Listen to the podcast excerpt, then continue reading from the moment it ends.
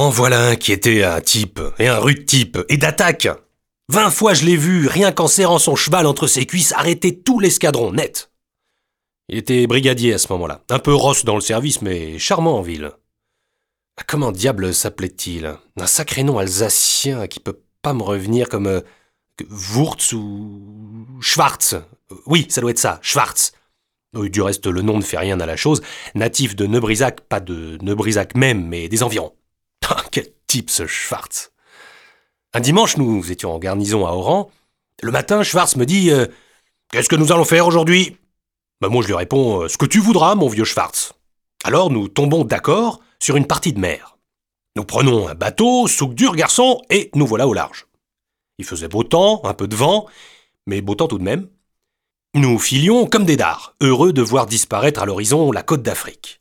Ça creuse l'aviron, nom d'un chien, quel déjeuner Je me rappelle notamment un certain Jean Bonneau qui fut ratissé jusqu'à l'indécence.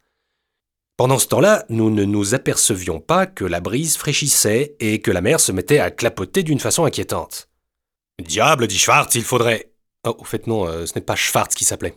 Il avait un nom plus long que ça, comme qui dirait Schwarzbach. Va pour Schwarzbach. Alors, Schwarzbach me dit Mon petit, il faut songer à rallier. Mais je t'en fiche de rallier, euh, le vent soufflait en tempête. La voile est enlevée par une bourrasque, un aviron fiche le camp, emporté par une lame, nous voilà à la merci des flots. Nous gagnions le large avec une vitesse déplorable et un cahotement terrible. Prêt à tout événement, nous avions enlevé nos bottes et notre veste.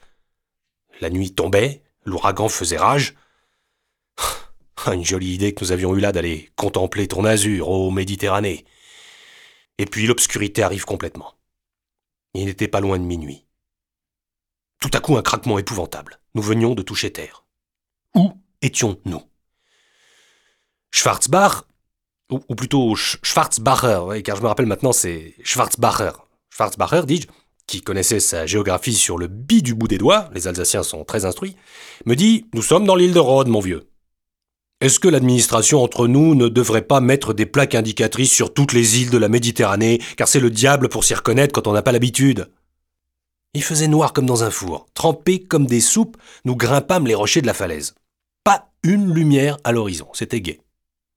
Nous allons manquer l'appel de demain matin, dis-je pour euh, dire quelque chose. Et même celui du soir, répondit sombrement Schwarzbacher. Et nous marchions dans les petits ajoncs maigres et dans les genêts piquants. Nous marchions sans savoir où, uniquement pour nous réchauffer. Ah s'écria Schwarzbacher. J'aperçois une lueur, vois-tu là-bas?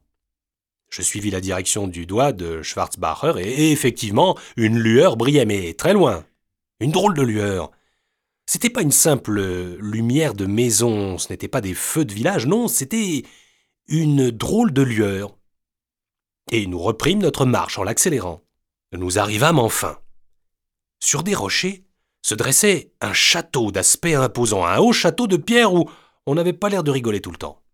Une de ces tours de ce château servait de chapelle, et la lueur que nous avions aperçue n'était autre que l'éclairage sacré tamisé par les hauts vitraux gothiques. Des chants nous arrivaient, des chants graves et mâles, des chants qui vous mettaient des frissons dans le dos. Entrons, fit Schwarzbacher résolu. Mais par où? Ah voilà, cherchons une issue.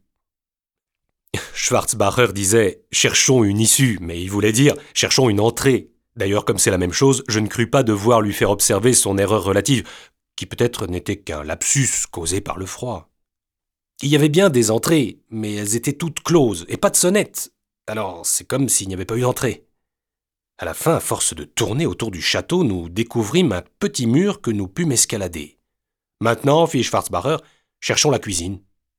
Probablement qu'il n'y avait pas de cuisine dans l'immeuble, car aucune odeur de fricot ne vint chatouiller nos narines.